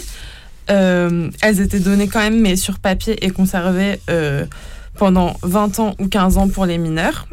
Mais en fait, depuis, depuis les nouvelles cartes d'identité en mars 2021, on ne peut plus refuser la numérisation de ces, de ces empreintes sur ce fichier. Euh, on peut juste demander à ce que l'image numérisée ne soit pas conservée au-delà de 90 jours à compter de la date de délivrance. Et après, c'est une copie sur papier des empreintes qui est conservée pendant 15 ans. Et, euh, et en fait, si on n'a pas demandé ça directement, c'est euh, généralement pas possible que ces données, euh, de demander le- l'effacement de ces données du fichier. Et donc, en fait, ce fichier TES, il a été créé en 2016. Et donc, ça rassemble à la fois les données du fichier national de gestion pour les cartes d'identité et l'ancien test pour les passeports. Mais un peu pour donner des chiffres, le test pour les passeports, ça. Et c'est une, une base de données biométriques où il y a des informations personnelles. Donc, je vais un peu après lister vite fait euh, c'est quoi les informations qui sont sur ce fichier. Et euh, avec euh, ce, ce fichier en 2016, avant sur le test des passeports, il y avait 15 millions de données biométriques. Maintenant, c'est 60 millions de personnes euh, dont les données sont fichées euh, sur ce fichier. Et donc, sur ce fichier, il y a les noms, prénoms, dates et lieu de naissance. Il y a la nation... le nom des parents aussi, la euh, date et lieu de naissance, la nationalité des parents, l'adresse, le sexe, la taille, la couleur des yeux, une image numérisée du visage et des empreintes digitales, une image de la signature, ses coordonnées téléphoniques, électroniques, euh, les informations qui sont relatives euh, au titre, au titre d'identité qui est, qui est délivré et l'image numérisée des pièces euh, du dossier de demande de titre. Et donc ces données, elles vont être conservées euh, 15 ans pour les passeports et 20 ans pour les cartes d'identité et, et pour les mineurs, c'est 10 et 15 ans. Et donc ce fichier, il a été créé avec, l'objectif du gouvernement affiché, c'était la simplification des démarches administratives. Euh, et en fait, c'est dit que ça peut pas être un fichier qui permet d'identifier une personne à partir d'une photo ou de ses empreintes digitales, et que ça permet seulement de vérifier l'identité avancée et parce qu'en fait on peut pas chercher à partir on peut pas faire chercher dans ce fichier à partir d'une photo ou des empreintes digitales mais on peut chercher que à partir de, de données nominatives et après on peut accéder aux empreintes et aux et à la photo qui est dans ce dans ce fichier. Euh, mais en fait, ça prévient pas euh, aussi d'utilisation euh, future de ce fichier parce qu'en fait, il y a déjà des accès. euh, la police peut déjà accéder sous certaines conditions et il n'y a aucune limitation en matière de réquisition judiciaire. Et donc, un peu sur qui a accès au niveau de la police. Donc, ça, il y a la police nationale, la gendarmerie, la DGSE. Dans le cadre de, euh, de, de- de, d'actes de terrorisme, mais normalement, ils disent qu'ils n'ont pas le droit d'avoir accès aux empreintes digitales. Et, euh, et euh, pareil, il y a aussi Interpol euh, qui a accès, mais normalement, ils n'ont pas accès aux empreintes digitales. Et, et voilà. Et, et en fait, il y avait eu un premier, un premier projet de ce fichier test en 2012. Et dans ce, dans ce premier projet, euh, c'était possible de chercher à partir de, de chercher à partir des empreintes digitales, mais euh, il a été euh, censuré par le Conseil constitutionnel. Voilà, sur ce, un peu sur ce fichier et comment être, il peut être utilisé par la police pour l'instant. Et maintenant, je vais continuer en parlant des empreintes, mais cette fois-ci des empreintes dans, dans le cadre de les- du contrôle des frontières. Donc, je vais essayer d'être à peu près claire. Mais donc, dans le contrôle des, des frontières, euh, lorsqu'une personne fait une demande d'asile dans un pays de l'Union européenne, si elle est âgée de plus de 14 ans, ces empreintes, elles vont être enregistrées et relevées dans une base de données euh, d'empreintes digitales qui s'appelle Eurodac. Et en fait, dans le cadre d'une procédure de demande d'asile, on ne peut pas refuser que ces empreintes soient prises et enregistrées. euh, soient prises et enregistrées. Et donc, Eurodac, qu'est-ce que c'est? C'est une base de données européenne qui existe depuis janvier 2023 et euh, qui euh, enfin, voilà, euh, fiche les, empreintes digitales. Et en fait, ce fichier, il a été aussi mis en place avec la procédure de Dublin. Et en fait, dans la, sur la procédure de Dublin, il y a un seul État de l'Union européenne qui est responsable de l'examen d'une demande d'asile. Et euh, le pays responsable, ça va être soit le pays où une personne a déposé pour la première fois une demande d'asile, soit si aucune demande d'asile a été déposée. Il y a d'autres critères qui sont pris en compte, comme par exemple si la personne, euh, enfin le pays par lequel la personne est entrée dans l'Union européenne ou dans le voilà, dans le pré-pays où elle est rentrée et où euh, ses, ses empreintes ont été fichées. Et donc dans Eurodac. Donc, quand la personne va faire une demande d'asile, on va vérifier si à la fois les empreintes ont été prises pour une demande d'asile ou si elles ont été prises lors d'un contrôle euh, aux frontières. Pour un contrôle aux frontières, pour après déterminer euh, le, pays de demande d'asile. Euh, et donc, dans ce fichier, il y a à la fois des empreintes des demandeurs d'asile qui sont conservées pendant 10 ans et les empreintes des personnes qui sont interpellées pendant le franchissement d'une frontière extérieure. Et là, les empreintes sont conservées pendant 18 mois.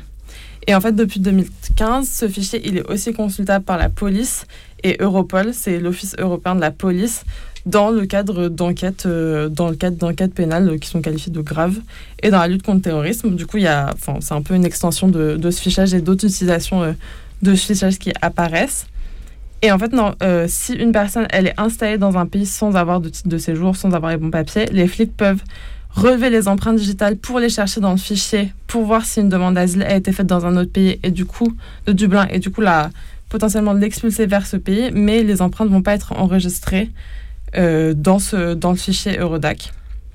Et en fait, il y a une réforme en ce moment de la législation sur l'asile, euh, de la législation européenne sur l'asile, où en fait il va y avoir un élargissement de, des missions de ce fichier Eurodac. Et en fait, ça va devenir un fichier qui va afficher toutes les personnes sans titre de, sans titre de séjour et qui vont être euh, et qui va être utilisé pour organiser les expulsions. Et euh, certaines informations pourront être partagées par les ambassades, euh, avec les ambassades des pays d'origine. Et l'accès est simplifié pour de, de, de, de nombreuses personnes. Et en fait, les données, ça va plus être seulement les empreintes digitales, mais il va y avoir aussi d'autres données biométriques dans ce fichier. Il va y avoir notamment euh, des photos, mais aussi des informations personnelles comme le nom, la date de naissance, la nationalité, des éléments et des éléments d'identification. Alors qu'avant, il y avait juste euh, les empreintes digitales et un chiffre qui indiquait si les empreintes avaient été prises à l'occasion d'une demande d'asile ou d'un franchissement d'une frontière extérieure, mais pas d'informations sur la personne. Euh, et donc, euh, voilà, les... ça va être aussi l'extension du fichier aux personnes qui n'ont pas de titre de séjour dans un, dans un pays sans avoir euh, demandé l'asile. Et donc, ça va être un fichage de toujours plus de personnes pour, pour toujours plus expulser, expulser des étrangers. et ça va avec une réforme pour systématiser ce relevé d'empreintes dès, dès l'arrivée et aux frontières. Et ça va aussi avec une réforme de, de Dublin. Euh, de Dublin. Et donc, euh, donc ça, c'est le fichier Eurodac, mais aussi dans le cadre de, de, des contrôles aux frontières, il y a un autre fichier qui s'appelle euh, qui s'appelle Visa qui est le fichier des visas. Parce qu'en fait, dans la procédure de Dublin, aussi un, un, des critères pour déterminer quel pays doit examiner la demande d'asile, c'est euh, si la personne a obtenu un fichier dans un, visa, un, visa euh, dans un autre pays de l'Union européenne. Et du coup, les, données, les empreintes digitales vont être aussi euh, cherchées dans cette base de données. voilà, qui est consultable, qui, qui a des empreintes digitales et qui est consultable par tous les flics. voilà. Et il y a aussi, euh, avec euh, les empreintes digitales, des photos de tous les demandeurs euh, bah, d'un visa court dans l'espace Schengen.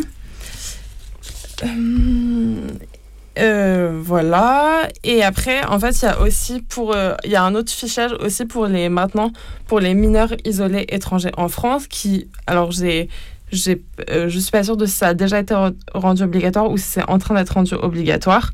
Mais maintenant, pour les mineurs isolés en France, il y a un fichier qui s'appelle AEM, appui à l'évaluation de la minorité. Et du coup, les mineurs euh, doivent, euh, doivent ces mineurs doivent donner leurs empreintes dans le cadre d'une, demande. et en fait, dans, ce, fichier, il va être croisé avec le fichier des visas pour voir si euh, la personne est mineure ou majeure et si elle a été déclarée comme majeure euh, dans d'autres fichiers, et notamment dans le fichier des visas, sachant que la plupart, euh, la plupart des mineurs font des, faux passeports d'adultes pour obtenir des visas et du coup sont déclarés comme majeurs dans, plusieurs fichiers. Et donc ça vise aussi à expulser toujours plus ces mineurs isolés. Et un peu rapidement sur ce qui. Enfin, les, les, les résistances, peut-être on on pourra, euh, on pourra en parler plus après, mais il y a euh, notamment dans les trucs de résistance, ça peut être euh, esquiver certains lieux, notamment dans le passage des frontières ou certains certains camps qui sont par exemple à la frontière de l'Italie gérés par la Croix-Rouge, des endroits où on demande systématiquement, systématiquement des empreintes. Et il y a aussi la technique de falsifier ces empreintes qui peut fonctionner, mais en fait si la, si la préfecture s'en aperçoit, ça peut être aussi que la personne part en procédure accélérée pour sa demande d'asile, euh, ce qui a d'autres euh, implications. Voilà. Euh, et peut-être qu'on peut mettre un peu de musique avant de continuer. juste pour résumer que du coup, globalement, l'enjeu pour les gens, c'est de pas se faire prendre les empreintes avant d'être dans le pays qui est leur pays de destination, quoi. et que et le but des flics, c'est de prendre euh, systématiquement les empreintes mm. pour euh, pouvoir expulser des gens vers d'autres pays européens euh, en se déchargeant de, des demandes d'asile sur d'autres pays. Quoi.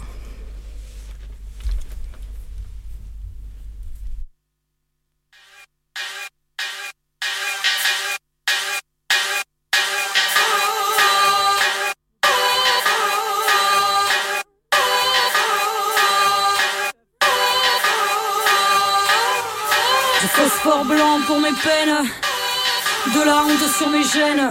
Ils nous ont exploités sans gêne. Toutes nos ressources taries à échelle surhumaine. Je suis la peur au confinement de leurs nerfs et me larve avec torpeur aux quatre coins de leur enfer. Je suis tout ce qu'ils haïssent. Ils en ont décidé ainsi le jour qui m'a amené ici à amorcer mon sursis.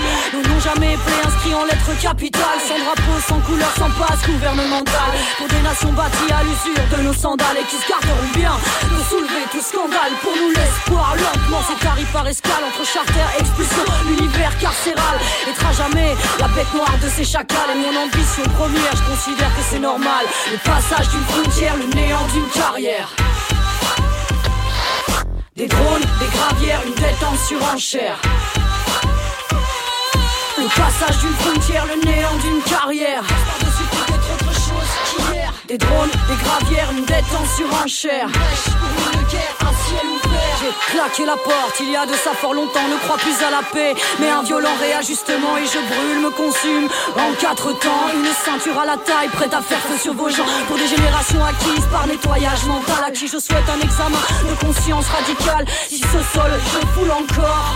C'est pour que mes pas y restent imprimés après ma mort. Tu es né poussière, tu retourneras poussière. Les vautours chaque jour dévoreront tes Tu verras que rien ne sert d'espérer en vain que la résignation pour toi est le plus court des chemins. Sur la brèche insolente et la branche qu'ils ont sciée, se tient le rêve jamais brisé d'un à un. Les voir tomber, des racines asséchées de nos précieux oliviers au pied des cubes de béton et des jardins aseptisés. On prend part à la réécriture du scénar quand les lumières s'éteignent. Quant à nous, s'offre le soir, les murs se taisent, nos morts sur scène, mais réel est le cauchemar. Il ne s'agit que de temps pour que tous comprennent l'histoire du passage des frontières, du néant des carrières. Des drones, des gravières, des dettes en surenchère. Le passage d'une frontière, le néant d'une carrière. chose qu'hier. Des drones, des gravières, des dettes en surenchère. Pour une guerre à ciel ouvert. Nadi, Bassam, Fadi, Sami, Ankar, Soha, Malika. Tous les frères, les sœurs, RGB. Ah. DJ Little Skills. Ewa, ewa, ewa, ewa, hey.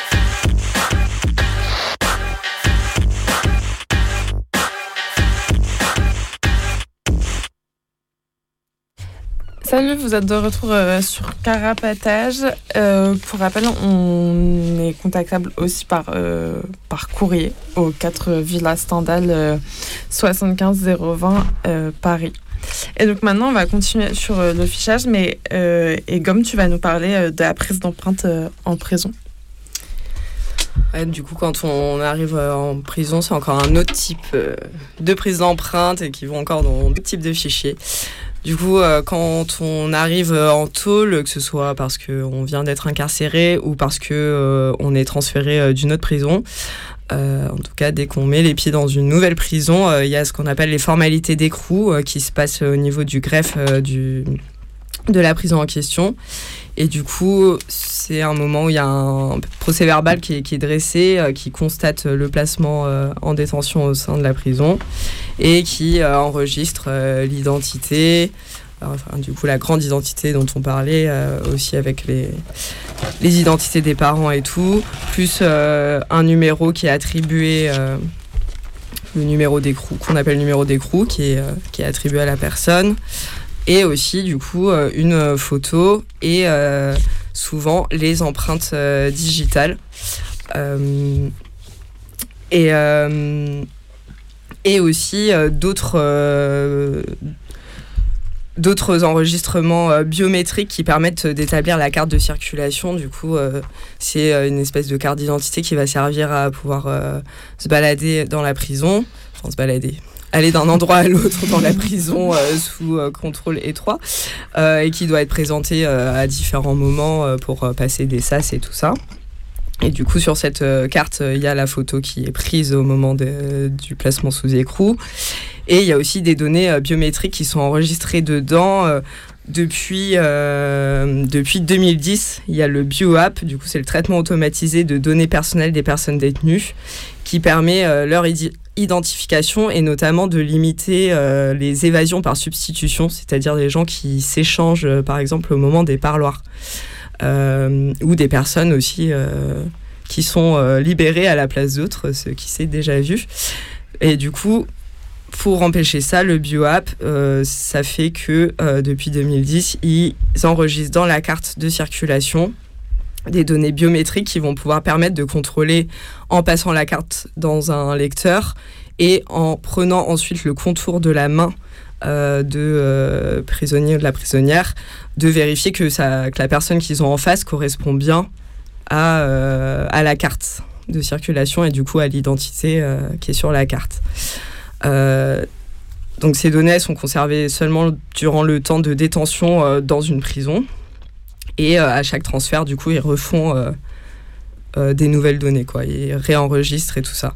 Et du coup, c'est détruit c'est détruit lors du transfert, lors d'un transfert définitif ou en cas de libération. Mais donc ça, du coup, ils ont choisi le truc du contour de la main, ce qui est un peu différent euh, que les empreintes, mais qui est plus euh, facile, enfin, moins cher et plus simple. Je ne sais pas pourquoi ils ont choisi ça. Mais en tout cas, malgré ça, ils continuent de prendre les empreintes euh, quand on arrive en prison. Alors c'est pas dans la loi, c'est pas très clair, c'est pas trop prévu, on sait pas exactement à quoi ça sert. ils les reprennent au moment de la levée d'écrou, mais moi, de ce que j'ai vu, c'est euh, juste une comparaison. Du coup, c'est vraiment juste euh, une prise d'empreinte sur papier qui n'est pas numérisée a priori. Et, et à la sortie, euh, c'est re des empreintes sur papier qui est contrôlée visuellement par le maton qui fait la levée d'écrou. Du coup, on ne sait pas bien à quoi ça sert.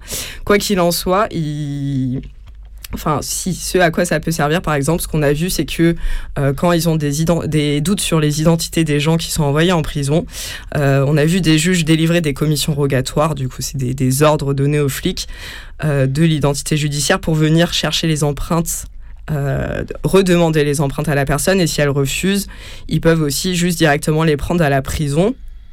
Mais ce qu'on a vu jusqu'ici, c'est aux fins de comparaison avec le FAED et non pas pour euh, les inscrire au FAED. Quoi. Du coup, juste c'est pour vérifier au FAED que euh, l'identité euh, correspond s'il y a déjà une identité enregistrée avec ces empreintes-là, mais pas pour ficher. Quoi. Mais ce qui est étonnant parce que ça a l'air d'être possible dans la loi qu'ils les fichent, mais moi jusqu'ici, ce que ce qu'on a pu voir, c'est que juste ils comparent quoi. Mais du coup aussi, ils aiment pas du tout que euh, ce soit refusé euh, de donner euh, les empreintes à ce moment-là, même si c'est assez flou le à quoi c'est censé servir. Et du coup, ils se permettent de les prendre par la force.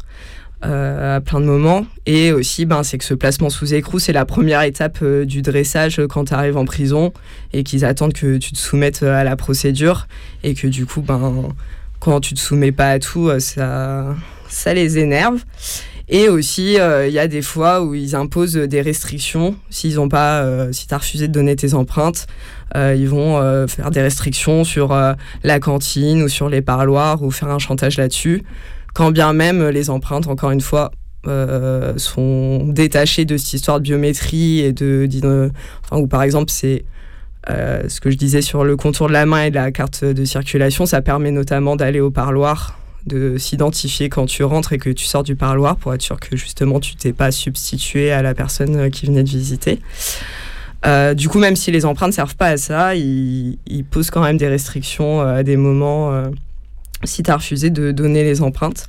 Et je voulais juste revenir rapidement sur l'exemple de Christine Labergère, qui est une personne qui était en prison, qui est rentrée en prison en 2012 suite à une altercation au, parloir avec des matons, tandis qu'elle a visité un proche qui à la, à la base euh, était euh, partie euh, pas pour longtemps a priori, mais qui a été très combative face à l'administration pénitentiaire et au maton, ce qui lui a valu au fur et à mesure des nouvelles condamnations sur des trucs de violence, notamment sur les matons. Et elle est sortie quatre ans plus tard, en 2016. Et elle avait écrit, elle a écrit beaucoup de lettres à l'envolée. Vous pourrez retrouver aussi un, blog qu'on mettra en lien qui s'appelle Enfin pisser dans l'herbe. qui compile toutes les lettres qu'elle a sorties pendant ces quatre années. Et du coup, elle, du fait d'être combative, non seulement ça fait qu'elle est restée longtemps, mais aussi elle a subi beaucoup de transferts avec justement ces formalités d'écrou à chaque nouvelle prison et où elle, elle était elle a quasi systématiquement euh, refusé de donner ses empreintes et du coup elle a pu euh, témoigner de différentes réactions à chaque fois de comment ça s'est passé ou euh, bah, des fois ça s'est passé normal, elle a réussi à pas donner les empreintes et il n'y a pas eu de, conséquences. Mais d'autres fois ben elle a, elle a pris un peu cher et du coup elle raconte tout ça dans ses lettres. Et notamment elle a été placée au mitard, elle a été violentée pour prendre de force avec euh, avec des fois euh, des fois d'éventuelles euh, suites judiciaires justement de, de, de, ce moment de résistance quoi. Et je voulais juste lire deux, petits extraits de, lettres où elle raconte ces moments-là de, de, placement sous écrou. J'ai bien sûr refusé les empreintes digitales, biométriques et photos à l'arrivée. Ils ont joué les gros bras, faisant une photo assez rigolote de ma tronche grimaçante, avec épaule en arrière, deux mains gantées sur le cou, une main tirant les cheveux en arrière. Une vraie pub pour Guantanamo.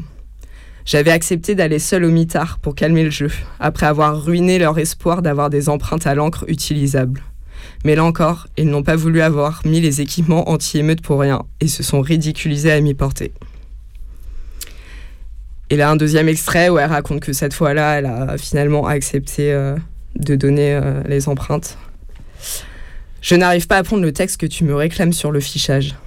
J'ai des oppositions basiques, instinctives au flicage, que ce soit pour moi, mes potes ou mes brebis. J'aime aussi, tout simplement, dire non à ceux qui me disent tu n'as pas le choix. J'ai dû céder au CPF de Rennes, car ils m'ont sorti une note liant la présentation de la carte biométrique à l'obtention d'un parloir je ne pouvais pas imposer ça à ma famille.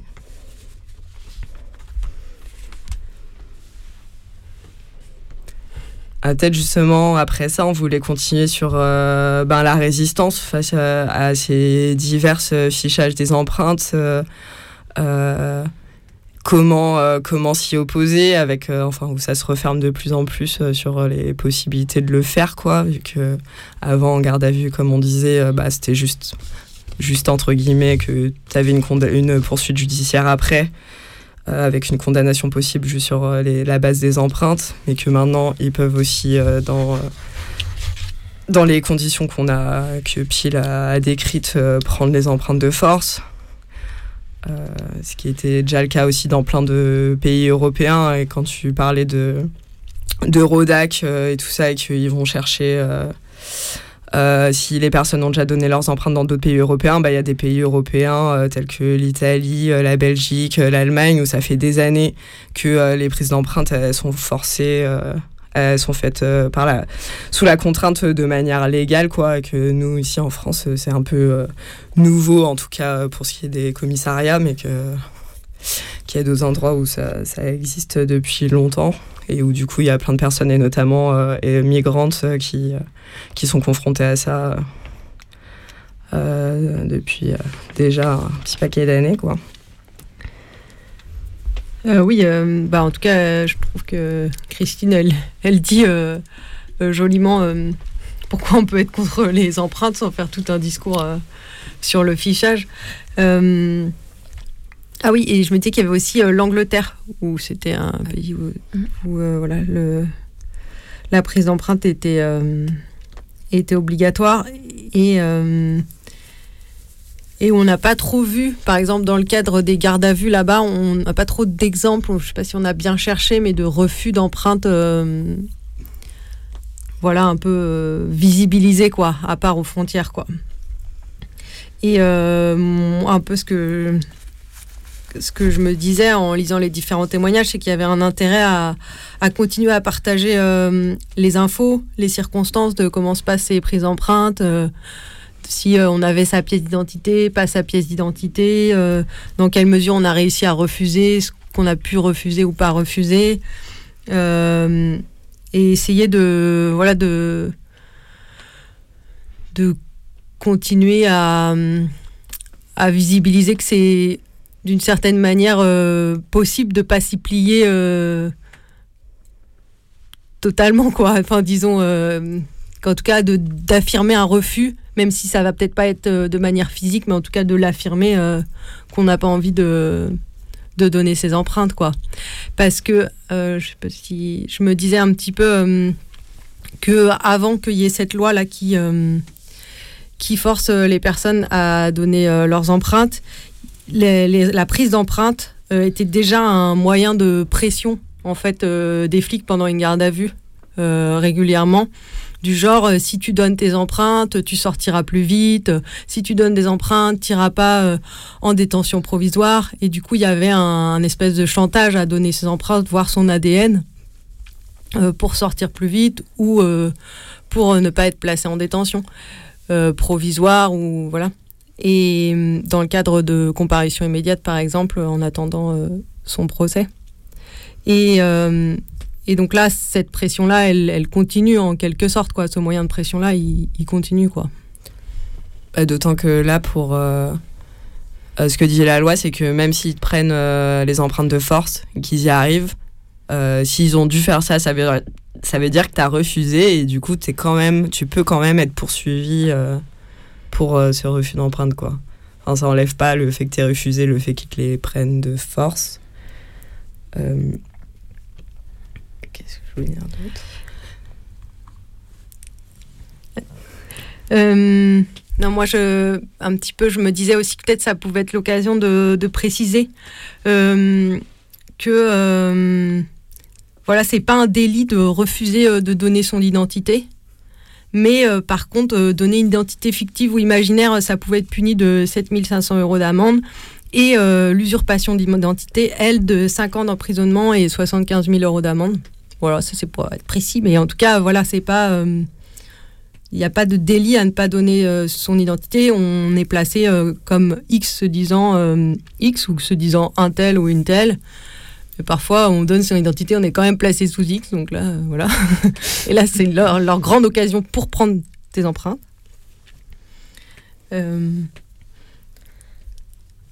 En tout cas, sur, aussi sur les les manières de résister ou je sais pas. Enfin, on n'a pas dit 10 000 solutions ou quoi, mais en tout cas, il y a un peu des trucs qui tournent. Euh, bah, on a parlé un peu du fait de falsifier ses empreintes, euh, par exemple, mais du coup, ça, ça veut dire qu'on s'est un, peu préparé à aller en garde à vue et, ce jour-là, et que du coup, c'est des situations particulières, mais du coup, il y a, je sais pas, comme technique qui tourne, il y a le fait de se mettre de la super glue, par exemple, euh, et peut-être même de prendre des trucs de la des petits de la poussière ou quoi en plus dans la super glue euh, pour faire une couche euh, par-dessus les empreintes ce qui peut euh, éventuellement permettre de se les faire prendre d'accepter de se les faire prendre mais qu'elles soient pas exploitables quoi. Il y a ce qui a été dit ce qu'on a pu entendre dans les témoignages quoi de d'empêcher de, enfin de de d'étaler les empreintes quand on s'est pris avec de l'encre notamment quoi et euh, je sais pas, sinon il y a toujours le truc de retarder au maximum euh, ce déclenchement de, la prise de force qui doit être faite avec le un, une comment ça s'appelle un avis du procureur quoi une, une, réquisition du procureur. Du coup de retarder de peut-être essayer de pas opposer des refus francs mais de demander à d'abord voir son avocat euh, d'abord voir le médecin euh, peut-être aussi d'ailleurs, euh, on se disait peut-être d'essayer de dire aux médecins d'avancer des, problèmes de santé euh, incompatibles avec le fait de se prendre des coups de taser, par exemple, en espérant que puis peut-être quelque part euh, ça va, le message va tourner, même si souvent les médecins en garde à vue sont pas du tout conciliants ou quoi, mais, mais peut-être avoir l'espoir voilà, qu'ils auront quand même un doute sur quel risque ils prennent à maltraiter quelqu'un, quoi. Et voilà, on imagine que c'est beaucoup plus facile euh, dans des situations d'arrestation collective, par exemple, de refuser où ça donne un peu plus de force et ça va être laborieux pour les flics de le faire. Mais bon, euh, généralement, euh, la plupart des gens n'arrivent pas souvent en groupe au commissariat, c'est quand même pas la, la, normale, quoi. Mais et donc voilà, après, bah, il y a encore d'autres méthodes qui sont utilisées qui sont vraiment genre euh, douloureuses, euh, qui, enfin, qui font mal physiquement quoi pour euh, cacher ces empreintes quoi. et moi, je voulais revenir un petit peu juste sur la prise d'ADN forcée qui, a, est faite pendant, qui a été faite parfois là pendant ces prises d'empreintes qui du coup elle est pas dans la loi. Et on dit qu'il y avait peut-être un intérêt à essayer de voir demander si cet ADN-là a été euh, inscrit, bon, si on a été mis sous une vraie identité, quoi, parce que sinon, euh, non, mais si cet ADN-là a été, euh, a été mis au fichier des empreintes d'ADN, voilà. et, et, voilà, essayer de consulter pour voir si ça a été ajouté et peut-être demander un, un retrait. C'est des procédures très compliquées, très lentes et qui n'aboutissent pas forcément. En tout cas, il faut y revenir plusieurs fois, quoi. Oui, c'est aussi un des bons arguments de, d'essayer de ne pas se faire ficher, c'est que pour euh, demander des effacements des fichiers, euh, c'est, c'est une grosse mission et, et ça marche euh, pas du tout à tous les coups. Et, mais du coup, juste pour info, c'est une demande qu'il faut faire au procureur d'abord. Si c'est refusé, ensuite, c'est auprès d'un juge des libertés de la détention qu'il faut faire un recours. Si c'est refusé par le JLD, il faut passer devant le président de la chambre de l'instruction. Si c'est refusé, ensuite on peut aller à la Cour européenne des droits de l'homme. Et bon, voilà, c'est un peu des parcours du combattant, mais pour donner une idée, dire quand même ça existe. Il y a des possibilités euh, s'il y a des gens que ça intéresse, mais c'est sûr que c'est hyper compliqué et que et que du coup le mieux c'est de réussir à pas se faire ficher euh, de base quoi. Et parce que ben voilà, se faire ficher, euh, ben c'est aussi plus de risque de se faire toper quand on fait des choses illégales dans la vie. ça enlève euh, euh, la possibilité euh, de donner des alias à des moments et par exemple de s'en sortir sur une vérification d'identité où ils font juste une, comparaison. Bah, si on a déjà donné les empreintes, on peut pas juste donner ces empreintes pour comparaison sous un faux nom. Voilà, ça, et ça permet de brouiller les pistes aussi. Enfin, je pensais à un truc de solidarité aussi envers des personnes qui sont plus dans la merde. Et voilà, on parlait des personnes sans papier, mais aussi des personnes qui ont des gros casiers et qui à des moments ont, vraiment pas envie de donner leur identité ou, leurs empreintes et que du coup ben c'est important qu'ils soient un peu euh, partagés qu'il y ait du monde qui ait ses pratiques et comme ça ça brouille les pistes ça veut pas dire que si euh, parce que c'est un peu aussi ce qui pour ça qu'ils nous menacent de dire ah oui mais si tu donnes pas tes empreintes ça veut dire que tu as vraiment un truc à te reprocher et t'es vraiment chelou. Et du coup plus il y a de monde qui a ces pratiques là et plus ça brouille les pistes et ça fait pas que ben ouais c'est sûr que tu as des casseroles de haut faux cul euh, si tu refuses de les donner. C'est juste que c'est des pratiques partagées euh, par des gens qui refusent le fichage euh, aussi par conviction quoi. Et du coup c'est bah, que cette solidarité là elle est importante et euh, pour revenir un peu sur le, le truc euh, pratico-pratique, quand même, euh, voilà, les, flics qui prennent l'ADN de force, par exemple, dans ces cas-là, ils pourront aussi le prendre de manière plus fourbe, parce qu'en fait, ils sont aussi fourbes à d'autres moments. Du coup, se dire que. que eh ben, j'ai carrément oublié mon pendant que tu parlais. Ben, voilà. Non, en plus, j'avais trouvé un truc. Ah ouais, bah euh, que non, que du coup, ils, trouveront peut-être qu'ils trouvent déjà et qu'ils avaient déjà trouvé des moyens de te mettre dans les fichiers et de pas pouvoir. Euh, enfin, que c'est une possibilité aussi d'être retrouvé fichier, est qu'ils aient pris des traces de ce que tu avais mangé dans ta cellule, par exemple, et tout, euh, etc. Quoi. Ou des mégots de cigarettes. Mais bon, du coup. ce sera une nouvelle émission sur le fichage ADN peut-être deuxième épisode. en espérant que celui-là vous ait plu. Désolée, c'était un peu long et, pas forcément très fun, mais bon, on lâche rien. Et ouais, bah du coup, euh, bonne soirée. l'émission la, la, prochaine émission, ça sera le 21 décembre avec un collectif anti-psy. Et voilà. Euh, bon courage à celles et ceux à l'intérieur. Et on écoute une chanson euh, pour finir, euh, la, la, bergère de Anne Sylvestre. Salut,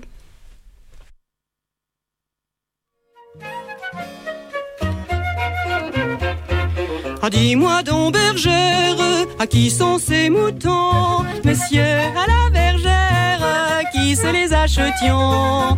Et mon pied au derrière, devinez qui l'auront? Ah, dis-moi donc, bergère, comment me parle-t-on? Monsieur, pour vous y faire, on a changé de ton.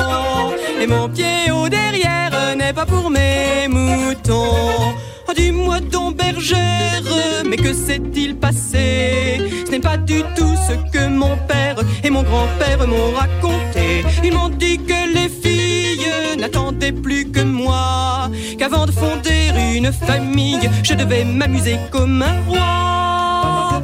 Ah, dis-moi donc, bergère, tu as de bien beaux yeux. Vous parlez de mon derrière, je le sais bien, monsieur. Mais c'est pas votre affaire, le touche qui je veux. Bergère, allons, bergère, tu n'y es pas du tout. Moi, je voulais te faire un brin de cours, c'est tout.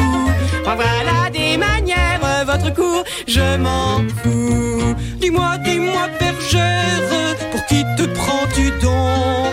Soit dis sans vouloir te déplaire, tu as le nez beaucoup trop long, tu as la taille fine, la jambe beaucoup moins, tu n'as pas assez de poitrine et tu aurais besoin d'un shampoing. Oh non, vraiment bergère, à bien te regarder, vraiment tu exagères de tant me résister. Tu devrais être fier que je t'ai remarqué. Monsieur dit la bergère, ne faites pas rigoler, ce que votre grand-père vous a pas expliqué, c'est que je les préfère un peu mieux baraquer. Soleil dans les yeux. N'en déplaise à monsieur votre père, vous n'êtes pas terrible mon vieux. Suffit pas que le coq chante pour qu'on vienne en gloussant. Pour en trouver de plus causantes, faudra changer votre compliment. Tu te trompes bergère, j'ai une fiancée qui a d'autres manières et qui sera comblée parce que je vais lui faire le 10 du mois de mai. Je sais, dit la bergère, elle est pas mal du tout. Et puis, elle est pas fière, elle s'amuse sans vous. Avec mon petit frère dans le pré en dessous.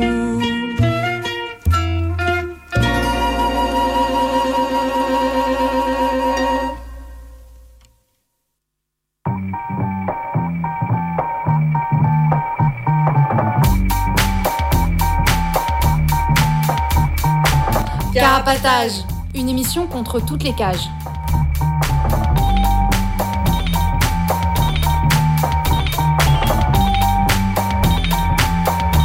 Carapatage, c'est une émission contre les prisons, la répression et le contrôle. À travers l'actualité de l'enfermement, mais aussi son histoire. En racontant les luttes à l'intérieur et à l'extérieur, en échangeant ce qu'on a vu, lu et entendu.